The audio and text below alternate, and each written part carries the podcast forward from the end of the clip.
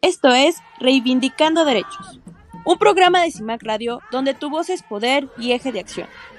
Desde humanismo y legalidad, un espacio seguro y libre de estereotipos, donde víctimas, expertos y autoridades fijan posicionamientos para garantizar el acceso a la justicia de mujeres e infancias en nuestro país. Hola, ¿qué tal? Estamos en su programa Reivindicando Derechos eh, por Violeta Radio y pues hoy una nueva emisión más para que hablemos de temas bien interesantes. Ahora sí vamos a tocar ahí temas que de pronto mueven muchas cosas, pero vamos a tratar de abordar de manera general esta temática del activismo. Pues soy Norma Bautista y me acompaña. Hola, buenos días, yo soy Celsin Rodríguez y sí, como bien menciona eh, Norma, hoy vamos a hablar sobre cómo es que el activismo eh, ha sido el resultado de buscar justicia, ¿no? En, todos los ámbitos, en familiares, en, búsqueda de, personas desaparecidas, en violaciones, etcétera. Entonces, si te parece, que comencemos este programa. Muy bien, pues vamos a comenzar. Pues cuéntanos un poco sobre este tema del activismo. ¿De qué va?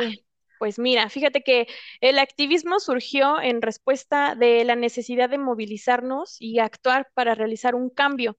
Eh, en México es una actividad sostenida con la intención, pues, de esto, ¿no? De efectuar un cambio eh, tanto político como social. Y eh, usualmente está dirigida a, pues, a personas particulares dentro de una disputa o una controversia. Ejemplo, pues como lo mencionaba, ¿no? En, hay muchas familias que han creado sus propios colectivos de búsqueda de personas desaparecidas, eh, las propias colectivas feministas que también están en busca de, no de personas desaparecidas, pero sí de una igualdad. Y esto me lleva a que... Eh, pues la historiadora Gabriela Cano, en su momento, a principios de los años 70 aproximadamente, nos menciona que el, feminismo volvió a cobrar esta, esta fuerza en México, eh, que muchas de estas activistas eh, participaron, imagínate, en el movimiento del 68, ni siquiera sabíamos, ¿no? Yo ni siquiera existía. Pero, eh, y a partir de estos, estos movimientos siguieron desarrollándose estas teorías feministas y, y que el feminismo estadounidense fue muy influyente aquí en México. Em, también nos menciona que estas, estas activistas em, o estas primeras feministas lo que buscaban era la igualdad jurídica y se concentraba en las limitaciones para garantizar la igualdad entre hombres y mujeres. Pero bueno, pues los tiempos cambian, eh, pues las mujeres también cambiamos y las nuevas generaciones sí siguen buscando esta igualdad, eh, pero mm, hay, muchos, eh, hay muchos problemas al momento de hablar sobre igualdad, porque en algunos casos piensan que como mujeres tenemos privilegios cuando pues en realidad no lo son. Y es por eso que estos movimientos, estas colectivas, buscan demostrar que no tenemos ningún tipo de privilegios, ¿no? Que somos los seres humanos que tienen los mismos derechos y las mismas obligaciones. Esto, eh, en 1976 eh, se presentó o se formó la primera coalición de mujeres que estableció tres líneas para el feminismo mexicano, que fue la maternidad voluntaria, eh, la lucha contra la violencia sexual y la reivindicación de la libre expresión sexual. Y pues bueno, como estas podemos manejar muchísimas, ¿no? Por ejemplo, las marchas de los, del 8 de marzo es un, son importantes, ¿no? Porque miles, miles de mujeres, no solamente de la Ciudad de México, sino de todo el mundo, salen a las calles a, marchar justo a exigir esta, pues esta igualdad, esta justicia y este respeto por los derechos. Y eh, también en esto, en este activismo se suma las madres, las madres buscadoras, las madres que fueron víctimas indirectas de violaciones a los derechos humanos, como el feminicidio, ¿no? Y que em, pues aquí en México el feminicidio y la desaparición forzada es uno, son de los delitos que más encabezan. Y uno de los casos más importantes y que conocemos, pues es el de eh, Maricel Escobedo, ¿no? Que desafortunadamente en, estar en esta lucha en busca de, la justicia hacia su hija, pues también fue víctima de feminicidio por eh, estos, mm, pues, grupos armados que estaban en Ciudad Juárez. y pues de ahí se desbordan todas las demás, como em, por ejemplo, ah, también el caso de, de Mirna Covarrubias, que es mamá de Dani. Ella creó una asociación que se llama Quiero Vivir Sin Violencia, Dani Jiménez, eh, Asociación Civil. Ella, su idea era eh, pues demostrar o llegar a muchas, a muchas adolescentes y demostrarles que se puede vivir sin violencia y que pueden salir de ese espacio en donde pues todo el tiempo son violentadas. Eh, Irinea Buendía, ¿no? También un claro ejemplo de, búsqueda de justicia para su hija Mariana Lima, que ah, eh, bueno, llegó a la Suprema Corte de Justicia de la Nación. Y pues en este caso también vamos a hacer mención de uno de los casos importantes. Em, la señora Lidia Florencio Guerrero y su hija Laura eh, Velázquez eh, crearon esta colectiva de justicia para Diana Justo, para eh, una, exigir justicia por el feminicidio de Diana y la otra para demostrar las irregularidades que existen dentro de todos estos espacios de los servidores públicos, ¿no? ¿Y tú qué, tú qué opinas, Norma, sobre estos temas? Pues es que de pronto cuando analizamos todo este tema del activismo y, y bueno, con, con los casos que nos has referido, pues lo que vemos es cómo la sociedad se termina movilizando ante la inacción del Estado, ¿no? Yo creo que esa es una de las cosas que, que es, em, pues la cosa por la cual brilla, si así quisiéramos decirlo, el activismo, es precisamente, pues primero eh, enfocarse a las causas, ¿no? De lo que origina eh, los conflictos, eh, en este caso que estamos enfocados a, a acceso a la justicia pues las, las causas que derivan de todas estas cuestiones y, cómo la negación de derechos es lo que ha hecho que las víctimas se, primero, pues hablen sobre su propio caso y luego de alguna manera se vayan aglutinando. Y yo creo que esto no es un fenómeno que podamos ver nada más para las colectivas, ¿no? O para las, eh, los grupos que se han unido para temas de violencia contra las mujeres, sino ya traemos referentes de mucho tiempo atrás, eh, desde lo que conocimos con la Guerra Sucia, ¿no? eh, en donde pues diferentes, tu- tuvimos violaciones masivas a derechos humanos y que de pronto pues eran las, las familias las que estaban buscando a sus desaparecidos, eh, exigiendo justicia cuando pues se hacía uso de, del sistema de justicia, ¿no? Para, para pues armar procesos y demás. Y, y al final pues las víctimas de alguna forma se fueron eh, pues aglutinando y generando estas propias redes de apoyo ante la inacción del Estado. Entonces, por ejemplo, eh, tenemos muchos referentes en temas de, de estos desaparecidos en esta guerra sucia y que el fenómeno haya estado presente, tampoco es como que mm, dejamos de tener este fenómeno, pero lo peor es que se fue, fuimos como de alguna manera tropicalizando el fenómeno a partir también de lo que hemos visto y, y las víctimas son las que han empujado los cambios sociales, políticos, eh, jurídicos y demás. Eh, tenemos el caso de, de mm, eh, el Movimiento por la Paz con Justicia y Dignidad. Es decir, lo que vemos es que son las víctimas las que se mueven, ¿no? Ante la, inacción del Estado. Eh, cuando tenemos diferentes reglamentaciones o ordenamientos, uno diría, ay, qué progresista el Estado, ¿no? Es- le preocupó esta temática, pero la realidad es que más bien es el producto eh, del empuje de todas estas víctimas para decir, no, aquí algo no se hace bien. Y tenemos que eh, corregirlo, porque si ustedes no lo hacen, pues entonces hay que hacerlo nosotros.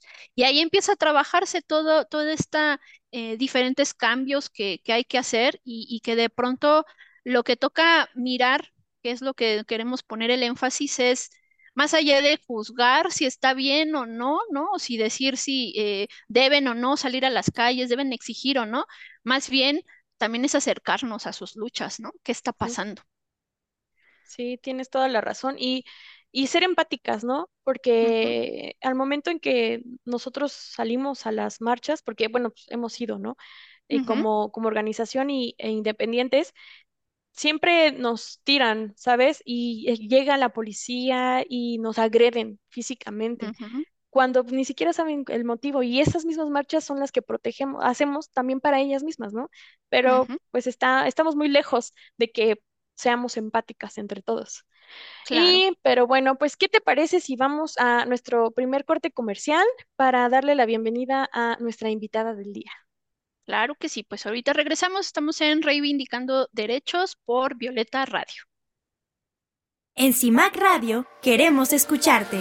Comunícate con nosotras al 55 60 60 55 71 55 60 60 55 71 y déjanos conocer tus opiniones sobre nuestra programación. CIMAC Radio, periodismo con perspectiva de género. Regresamos a su programa Reivindicando Derechos a través de Violeta Radio y pues ya estamos en este segundo bloque. Tenemos a una persona eh, pues que estimamos mucho, la conocemos ya desde hace un ratito, Laura Velázquez Florencio, pues muchas gracias por estar acá con nosotras. Muchas gracias por la invitación. Pues mira, eh, estamos hablando, este programa está dedicado al activismo y nosotras sabemos que eh, a través del caso de tu hermana, pues de alguna manera te has convertido en activista. Entonces, nos gustaría que primero nos contaras un poco sobre el caso de, Diana y eh, para pues que sea la introducción a toda esta parte del activismo. Este, pues yo soy Laura Velázquez Florencio, soy hermana de Diana Velázquez Florencio, quien fue asesinada eh, en el 2017 en el municipio de Chimalhuacán. Diana era una joven mujer de 24 años. Al momento de ser asesinada, ella vendía dulces en las calles y quería comprarse una computadora para seguir estudiando y tener una carrera. Eh, también tenía este proyecto de vida, quería ser mamá, quería tener hijos y una vida que ya soñaba, ¿no? Eh, estos proyectos de vida se vieron truncados ya que pues la asesinaron el 2 de julio del 2017 y a raíz de estos hechos nosotras nos hemos vuelto activistas y defensoras de derechos humanos en el Estado de México. Hemos acompañado más casos de víctimas de, feminicidio y de desaparición. Eh, hemos alzado la voz eh, principalmente aquí en, en Chimalhuacán y Nezahualcóyotl donde hemos tenido también acompañamiento de otras colectivas y que le han dado más voz a Diana, a la historia de Diana, a lo que en vida fue y pues siempre con el objetivo de visibilizar el caso, de llegar a esa legalidad que el Estado le debe a las mujeres y pues eso. Entonces, Laura, nos cuentas un poco que precisamente a raíz de eh, pues que ustedes empiezan esta labor de exigir justicia, eh, es como de pronto pues tienen una, pues buscan generar sinergias, ¿no? No solamente eh, desde el espacio pues individual, sino ya colectivo. Y de pronto, ¿qué es lo que tú podrías detectar que en Chimalhuacán falló, más allá de, no queremos de pronto profundizar en el caso, sino en el activismo, pero, pero de pronto, ¿qué falló en, en Chimalhuacán o qué falló en el Estado de México para que ustedes de pasar a ser víctimas eh, indirectas del delito con estos derechos que se tienen, lo que nos dice la Constitución y demás? ¿Qué pasó de pronto para, para inclinarse a esta cuestión de ayudar a otras personas o, o de alguna manera exigir, ¿no? Que se muevan las autoridades desde otras vías. Mm, pues yo creo que desde el primer momento que nosotros vivimos primermente, la desaparición de Diana, pues vimos esa inacción del Estado, de las autoridades de Chimalhuacán, al no querer alzar una eh, eh, cédula de búsqueda de Diana, porque ellos justificaban que era mayor de edad, que a lo mejor se iba con el novio y cosas que sabemos que en muchos eh, casos de desapariciones de mujeres son repetitivas de las autoridades, ¿no? Entonces, nosotras como mujeres habitantes de un municipio altamente violento, no sabíamos de todas estas cosas que pasan, ¿no? Y que las autoridades tienen que atender. Entonces, en ese primer momento, en ese domingo 2 de julio, nosotros lo que sentimos primeramente fue mm, pues soledad, ¿no? A pesar de que siempre hemos sido justicia para Diana, hemos sido mi mamá y yo principalmente, y se han sumado más compañeras independientes. eh, en un primer momento, eh, sí nos sentíamos solas por ese desconocimiento total de lo que se tenía que hacer. Entonces, es un sentimiento muy feo el que nos llevó a, pues, a, apoyar a más familiares, ¿no? De desaparecidas y de feminicidios, porque en ese primer momento nosotros no tuvimos un acercamiento el caso de Diana no se volvió visible en un primer momento, o sea, nos costó mucho llegar a lo que hoy se tiene para que Diana sea reconocida como lo es actualmente. Entonces, al ver este, eh, que las, que un medio nos acercaba para tomar en cuenta a Diana o que no habían colectivas eh, apoyándonos, fue lo que nos hizo salir a buscarlo eh, que nos costó, sí nos costó, pero también tener ese sentimiento de abandono una vez que pasas por una situación de esta magnitud es lo que nos orilló a apoyar a más familiares y que no se sientan descobijadas desde ese primer momento en, en el que estás atravesando una situación como esta, ¿no? Que al menos sientan que en ese primer momento estamos nosotras para apoyarles y pues eso es lo que nos inició en este activismo. Y entonces, em, ¿podrías tú considerar que esto, esto un poco que, que- mencionaba al inicio de esta pregunta? A ver, está una ley general de víctimas, ¿no? Que dice, ah, las víctimas, primero distingue víctimas directas e indirectas, ¿no? Eh, entonces, si hay derechos, entonces con lo que nos estás narrando es, pero no son efectivos, no se cumplen, y por eso tienes que buscar justicia por otro lado. Sí, bueno, al- ah, yo siempre he considerado que las autoridades del Estado de México y de otros estados donde pasan estos delitos, lo que nos dan a nosotras, las familiares de víctimas de feminicidio, es legalidad eh, escasa en muchos casos eh, y una justicia que yo la puedo ver más así es lo que nosotras buscamos hacer, una justicia social que la sociedad en la que vivimos nosotras se entere y se humanice de esto que está pasando, ¿no? De la violencia de género, porque nosotras queremos hacer conciencia también en donde vivimos, que esto es real, que está pasando y que no nos tenemos que esperar a que nos pase para alzar la voz, que también ellas se sumen a nosotras, que escuchen los testimonios de muchas, que muchas somos vecinas, ¿no? Y que hemos sufrido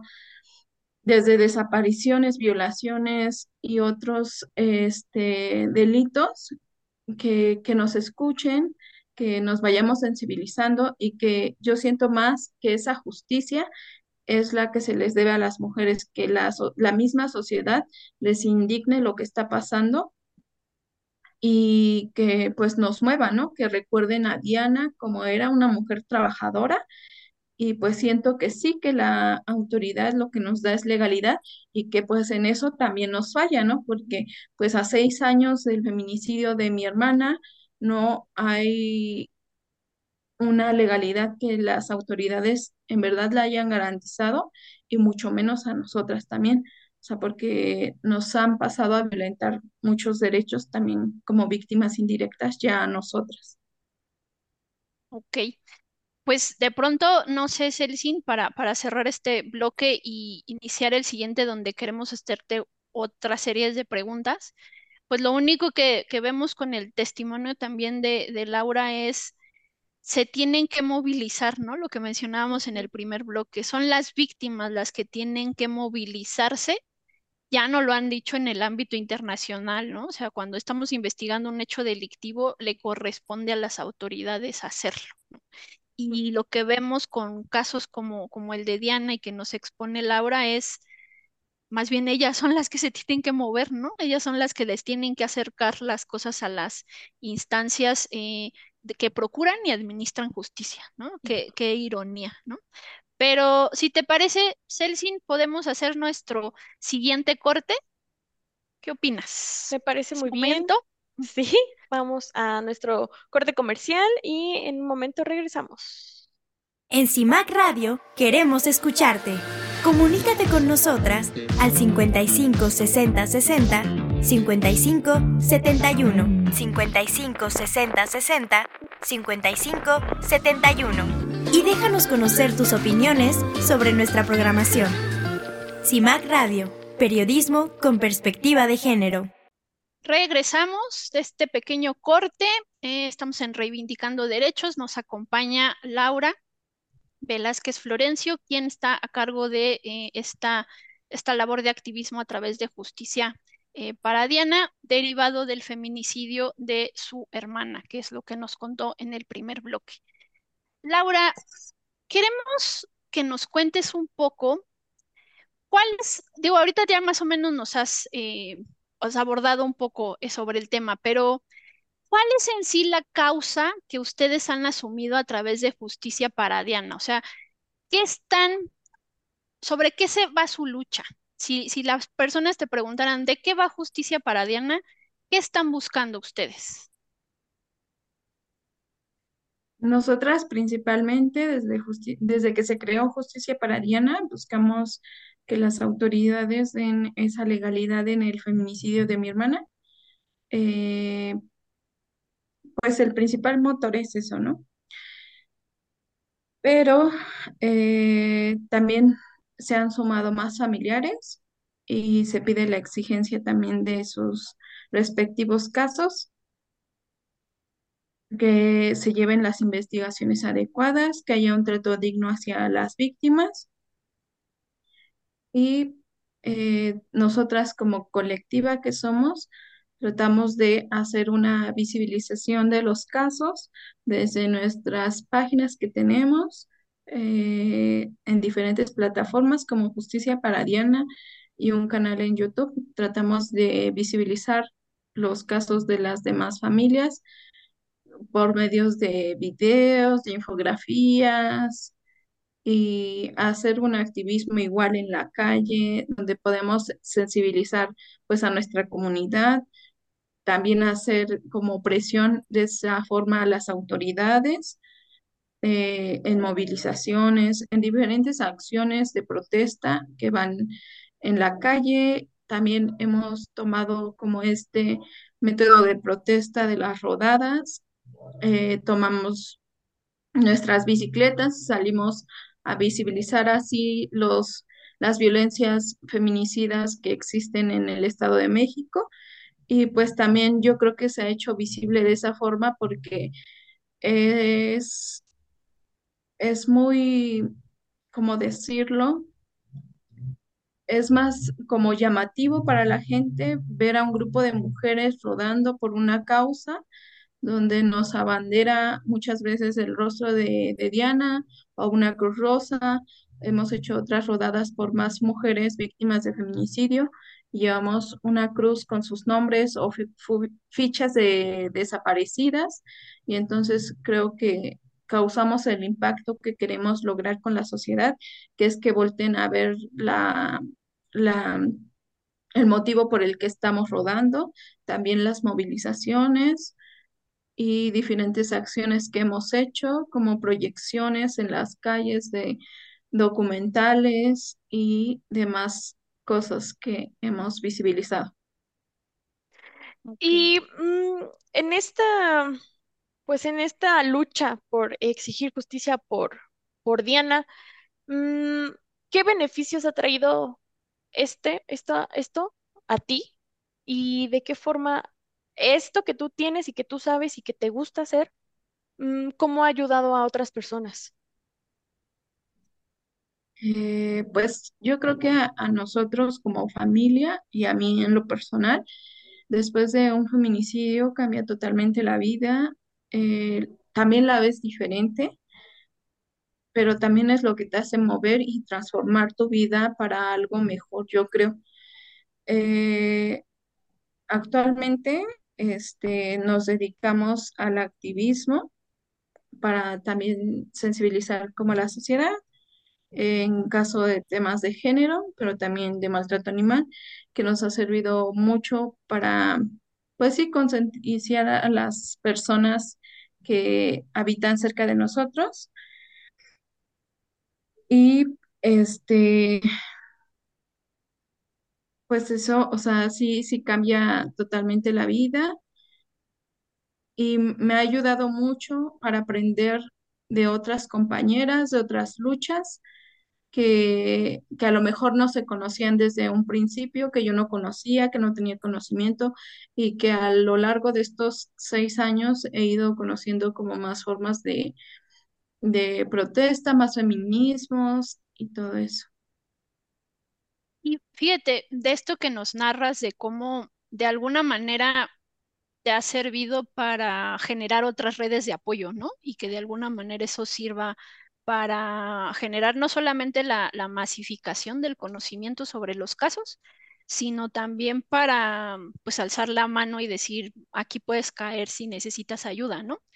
Pero de lo que tú has podido notar en estos seis años de caminar y exigir justicia para Diana, eh, más allá de- del contexto de la investigación, ¿no? Pero en este camino, con todo lo que ustedes han tenido que vivir, con lo que ustedes han eh, experimentado con otras colectivas, organizaciones y demás, ¿tú podrías hacer o pensar que el activismo es mayormente femenino? O sea, quien está en estos colectivos mayormente son mujeres y si es así, ¿por qué lo considerarías? ¿Qué es lo que define que sean en mayor medida mujeres? Sí, pues para empezar, creo que nosotras, desde Justicia para Diana, nos hemos acercado más a colectivas feministas y pues es obvio que van a ser mujeres, pero lo que sí vemos más también es que la lucha por la búsqueda de justicia y verdad para nuestras mujeres desaparecidas y asesinadas casi siempre la encabezan o las madres o las hermanas, ¿no? Y hace un tiempo se hablaba de eso, como en una reunión que habíamos tenido, y yo creo que es por el tema este también que a nosotras las mujeres siempre nos ven como las cuidadoras, ¿no? Las, las que damos vida y las que tenemos que procurar esa vida. Y yo creo que va de eso, que nosotras eh, como mujeres se nos impone pues eso, ¿no? Y al final a mí me resuena y me resuena como algo también bueno, ¿no? Porque yo a mi hermana la quería mucho y yo todo esto que hemos hecho a lo largo de estos años lo hacemos también motivadas por el amor eh, que le tenemos a Diana. Y, y sí he visto mm, eh, a lo largo de estos años que pues las que llevamos la lucha por esa búsqueda somos la mayoritariamente mujeres y sí se llegan a ver padres y hermanos, pero son, son menores, ¿no? O sea, la mayoría siempre somos las mamás, las hermanas, las primas, las que la encabezamos y yo creo que por eso, porque se nos siembra como las cuidadoras de, de las vidas.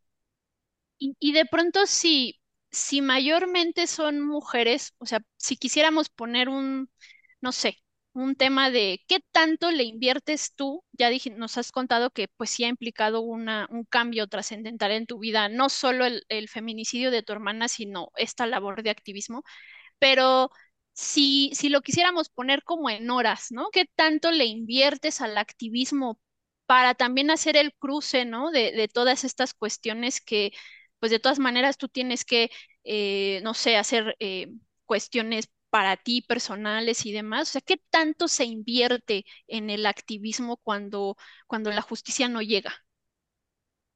Yo creo que al menos en mi caso, eh, pues se, se le inviertes toda tu vida ya, ¿no?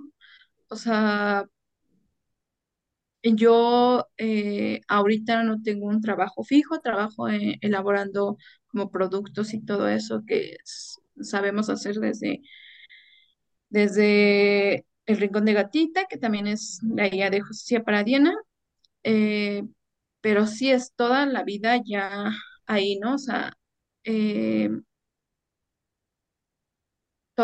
porque nos llegan mensajes a la página de Justicia para Diana para apoyar.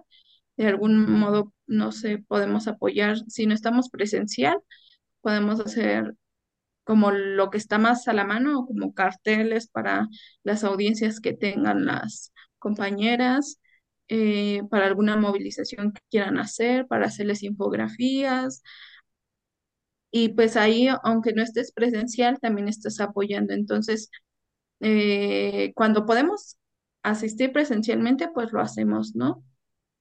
Pero luego empatan, ¿no? Como los tiempos de ellas con nuestras actividades y no podemos, pero también se hace de esta forma. A veces hasta en el mismo transporte lo vamos haciendo, ¿no? O sea, en lo que vamos rumbo a nuestras actividades, nosotras le vamos haciendo como ese apoyo a ellas.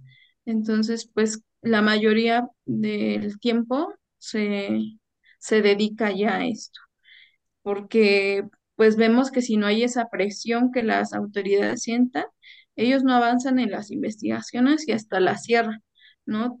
Y pues nosotras lo que menos queremos es que lleguen a cerrar la investigación de Diana. Creo que lo que siempre hemos querido es esa verdad que es muy difícil vivir con esa incertidumbre de realmente lo que pasó. O sea, es- te deja un dolor inmenso siempre tener esa pregunta de quién y qué pasó, ¿no? Entonces, pues buscamos eso. Y si de pronto, pues eh, no sé, si tú pudieras hacer una, una especie de análisis de la evolución, ¿no? De lo que ha sucedido en la procuración de justicia, eh, insisto, sin, sin profundizar en el, en el caso, pero desde tu labor de activismo, desde lo que tú tuviste que pasar para la búsqueda de tu hermana, a hoy día que acompañas a víctimas, ¿tú ves un cambio en, en, en las autoridades? Tú podrías decir, sí, no sé, conmigo se tardaron tantas horas en levantarme el reporte de la desaparición de mi hermana, pero ahora a través del activismo sí he visto un cambio. eh, o, o realmente seguimos luchando contra una pared o un monstruo enorme que no se mueve. Ahí tú, ¿qué pensarías de eso? Pues desgraciadamente las autoridades, a pesar de que hay mucha lucha de los familiares de víctimas, este, las autoridades siguen sin aplicar pues sentencias y protocolos que hay en el Estado de México. No es de que se desconozca, no es de que los ministerios públicos lo desconozcan, sino que son omisos y, y en muchos casos son cómplices de estos delitos, ¿no? Por no hacer su trabajo que tienen que hacer. Entonces, lo que sí veo es que si no se hace una presión de la sociedad civil hacia esas autoridades, muchas veces ellos no hacen lo que les corresponde, ¿no? Y no alzan las, los boletines, no hacen las diligencias. Entonces, ya cuando hay esa presión, cuando se cierra a lo mejor una calle y una avenida o el mismo Ministerio Público, es cuando empiezan a hacer lo que les corresponde. Eh, digo que son cómplices porque sí conocen todo esto, estos protocolos y esto, pero no lo quieren aplicar.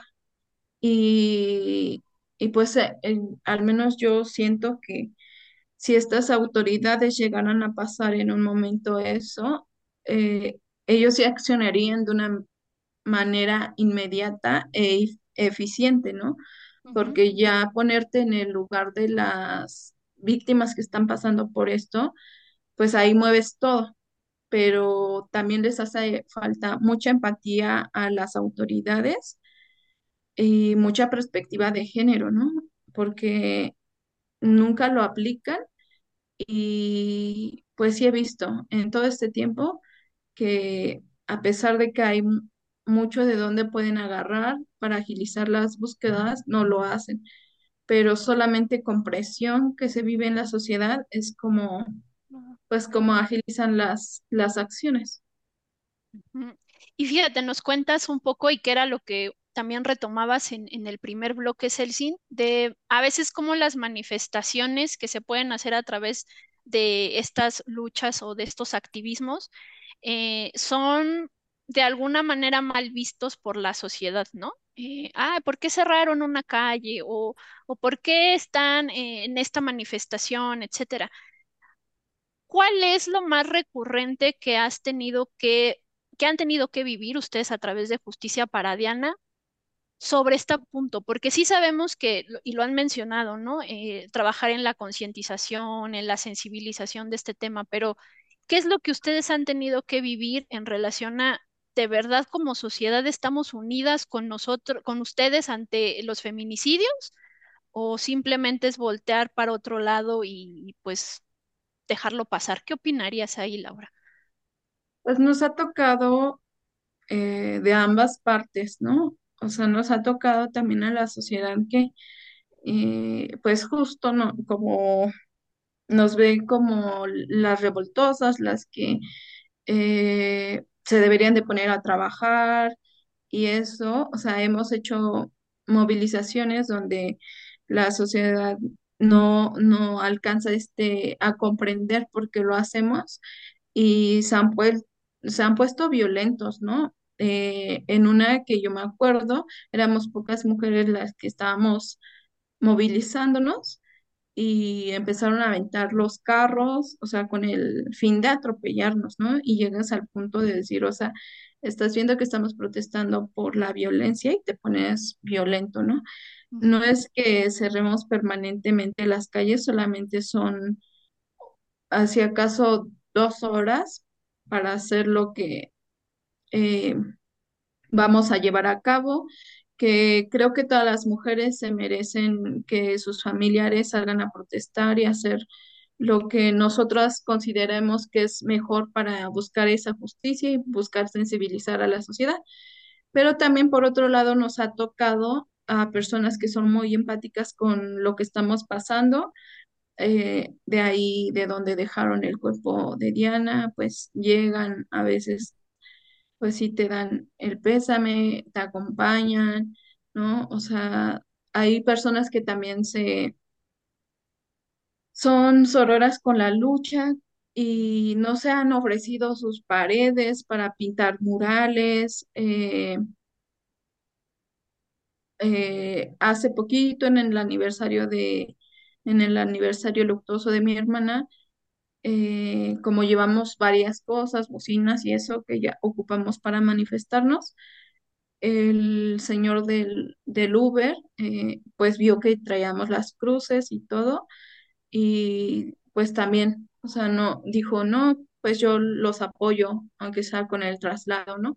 Y, o sea, es de ambas partes donde ves que la sociedad que sí se está sensibilizando, porque hay muchos casos, hasta en su propia familia, ¿no? y otras eh, personas que pues siguen siendo realmente y que siguen violentando de, de, porque es violencia también la que se vive y la que nos ejercen a nosotras como activistas.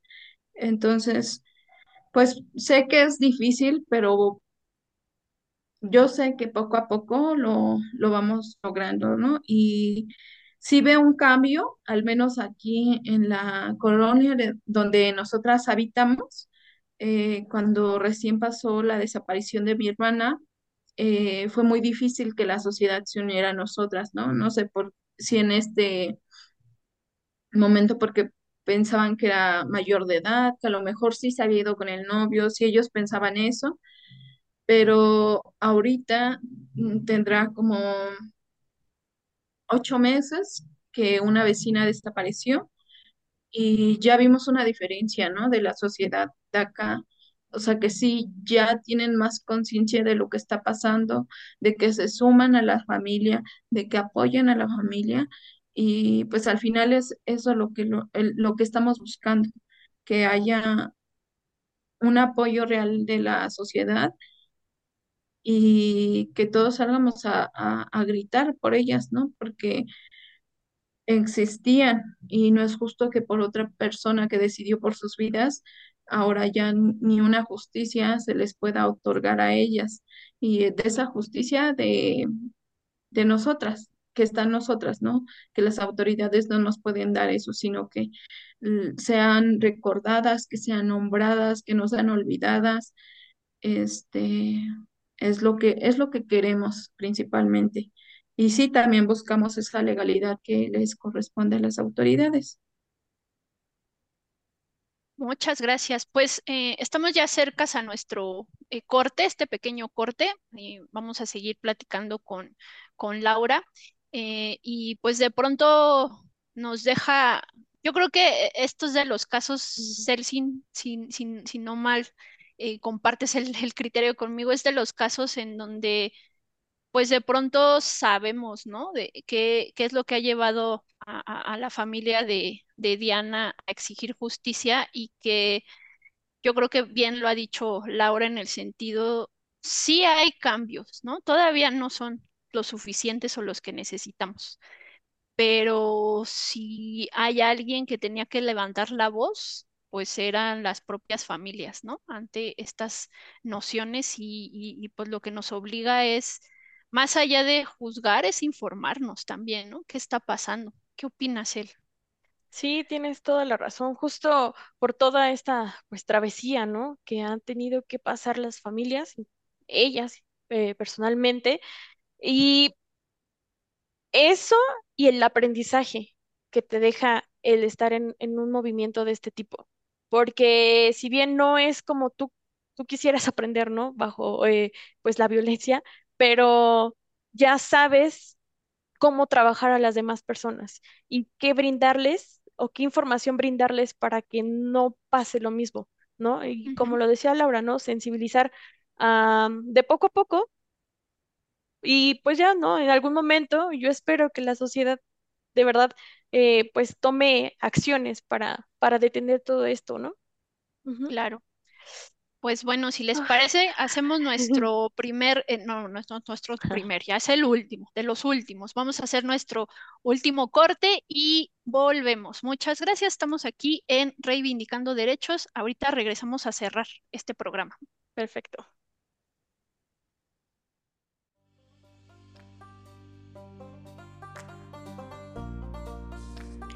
Al menos 15 madres buscadoras han sido asesinadas siete de ellas durante el sexenio de Andrés Manuel López Obrador, según datos del Inside Crime.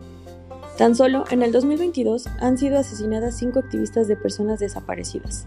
Ana Luisa Garduño, madre de Ana Karen Huecochea, Blanca Esmeralda Gallardo, madre de Betsabe Alvarado Gallardo, Rosario Lilian Rodríguez Barraza, madre de Fernando Rodríguez, María del Carmen Vázquez, madre de Osmar Zúñiga.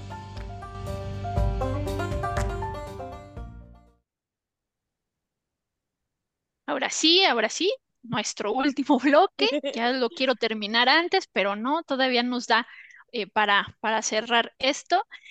Pues nos estaba platicando Laura un poco esta función que ha tenido que hacer a través del activismo como respuesta a, a las omisiones del Estado en el feminicidio de su hermana Diana. Y pues para cerrar este bloque, Laura, que nos da muchísimo gusto estar aquí, que esperemos contar contigo en otros programas. Pero, ¿qué mensaje podrías darle tú a las personas que nos escuchan desde esta labor de activismo? ¿Qué les dejas a ellas? Mm, pues me gustaría que, que se empiecen a unir a, a la lucha.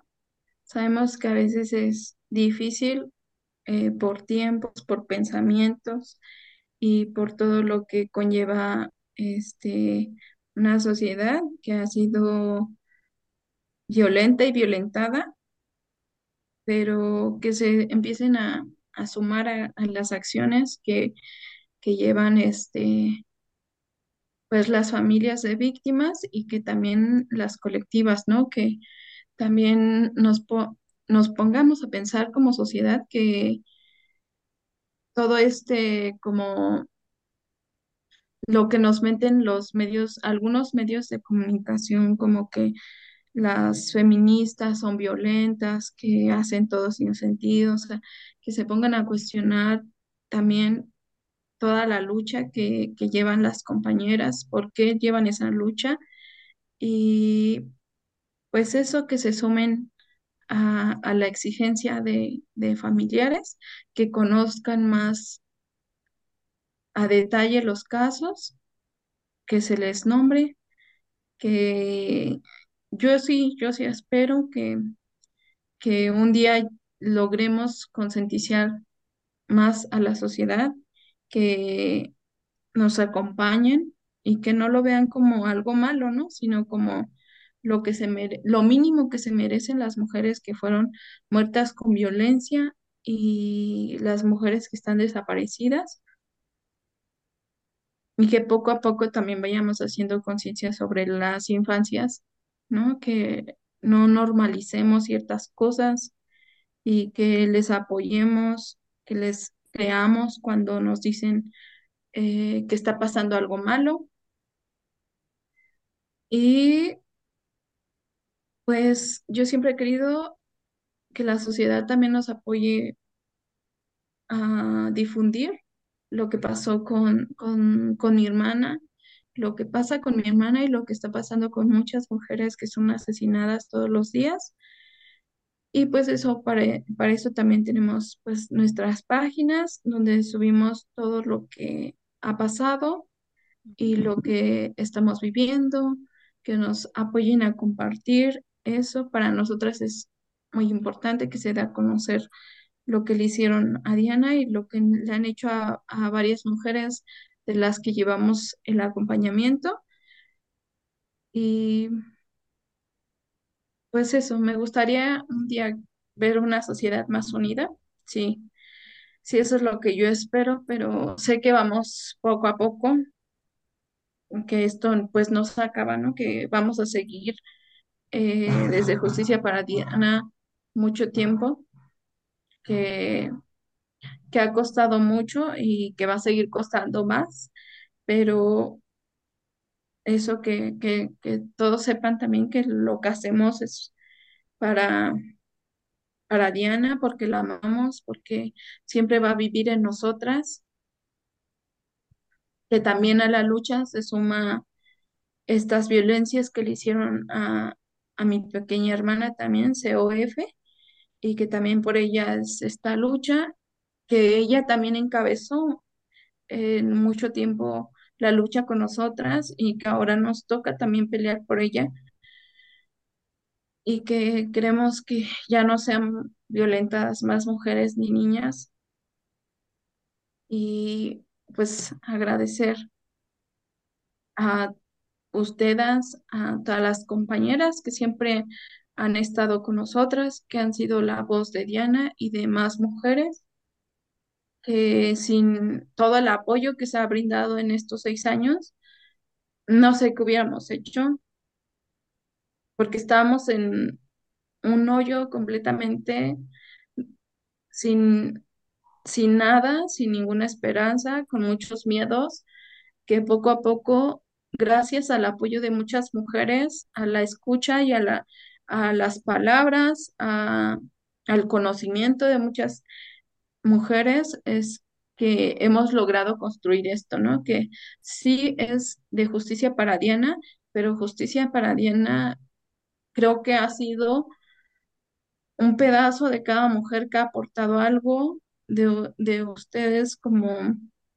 como humanismo eh, y que han, que yo creo que todas las mujeres que han conocido la historia de Diana han apoyado en lo que hoy es pues esta colectiva y que apoya más mujeres desde lo que podemos, ¿no? Desde nuestros conocimientos que tenemos, de, sabemos que son algunos medios que tenemos limitados, que quisiéramos llegar a muchísimas personas más, pero con lo que tenemos, hacemos, yo siento que hacemos mucho y yo sé que algún día vamos a poder llegar a hacer más y, y me agrada lo que hemos ido formando y pues siempre en memoria de Diana y para ahorita para COF y espero que, que sigamos. Es muy difícil, es muy cansado, pero yo sé que vale la pena y yo amaba mucho a mi hermana y la amo y espero que en donde esté, eh, pues con esa certeza de que nosotras estamos haciendo todo, todo lo que está en nuestras manos para, para llegar un día a saber qué fue lo que le pasó a esa legalidad y no, no puedo expresar mi gratitud hacia todas las compañeras, hacia ustedes, por todo el espacio, por todo, todo, todo este tiempo que han sido todas un pilar de justicia para Diana. Gracias. No, pues gracias a ti, nos deja sin palabras, ¿no?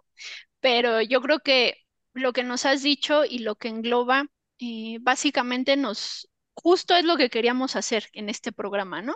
Eh, no nada más eh, exponer el caso, evidentemente, y, tu lucha, sino que incidiéramos un poco en esta parte de la sensibilización, ¿no? De entender que no nada más es salir a la calle con un megáfono y ya, sino hay una razón por la cual se ha salido, que porque a través del activismo es un elemento para defender derechos humanos, es un elemento para difundir los derechos humanos, que se reacciona frente a la injusticia, frente a los malos tratos, frente a la violencia, frente a la discriminación. Y lo que estamos haciendo es de alguna manera tratar de corregir todas esas falencias desde la persistencia, desde la creatividad, desde el compromiso, desde el valor, ¿no? Porque salir a las calles, esas calles que te arrebataron a tu hermano, es salir a esas mismas calles a exigir justicia y, y de pronto pues entender que esto sí termina empoderando, ¿no? Empodera a, a las víctimas indirectas, pero también nos empodera como sociedad y contribuyen a, una democracia, ¿no? Esa democracia que luego ahí parece que está perdida, ¿no? Esto es una forma también de hacer democracia, escuchar a los otros, exigir, es un derecho y, y eso eh, pues, se debe de entender y desde ahí partir con, con todas estas nociones, eh, acercar esta información a, a- a la población y decir que el problema ahí está. Y si no estuviera, no habría que salir a las calles, ¿no? Entonces yo estoy segura que, que Diana, desde donde está, está muy orgullosa de ustedes, eh, de todo lo que han logrado y, y más orgullosa estará cuando, cuando esa justicia eh, sea efectiva, ¿no? Y que no tengamos más Dianas en este país. Celsin, ¿qué opinas? Para cerrar. Este, pues mm, me quedé sin palabras porque em, la, realidad es que el espacio que tiene Justicia para Diana es, es, es un espacio seguro, es una red de apoyo. Y creo que es importante mencionar, ¿no? Que a todas aquellas que nos escuchan eh, se pueden acercar a, a Justicia para Diana para eh, lo que sea eh, que ustedes necesiten, si quieren conocer qué es Justicia para Diana eh, Laura está abiertamente a explicarles o a apoyarlas y recordar, ¿no? Como en, programas anteriores, que es bien importante tener estas redes de apoyo, porque sin estas redes de apoyo no podríamos, eh, quienes viven violencia, no podríamos salir de este, de este ambiente, ¿no? Entonces, eh, de verdad te agradezco eh, el movimiento que has hecho, esta colectiva que ha llegado a muchísimos rincones, o sea, yo conozco el caso y, y sabemos, no, Norma, que qué ha sucedido.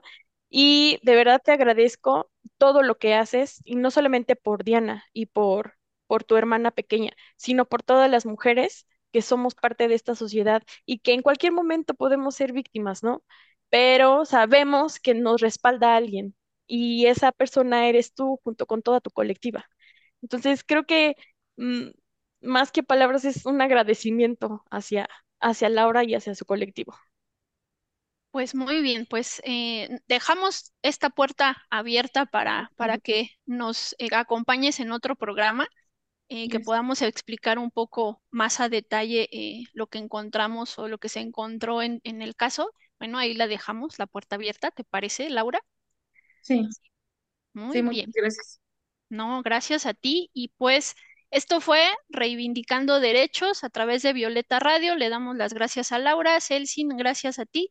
También. Y nos estamos, nos estamos viendo el siguiente programa. Sí. Muchas gracias. Hasta Bye, bye. luego. Bye bye.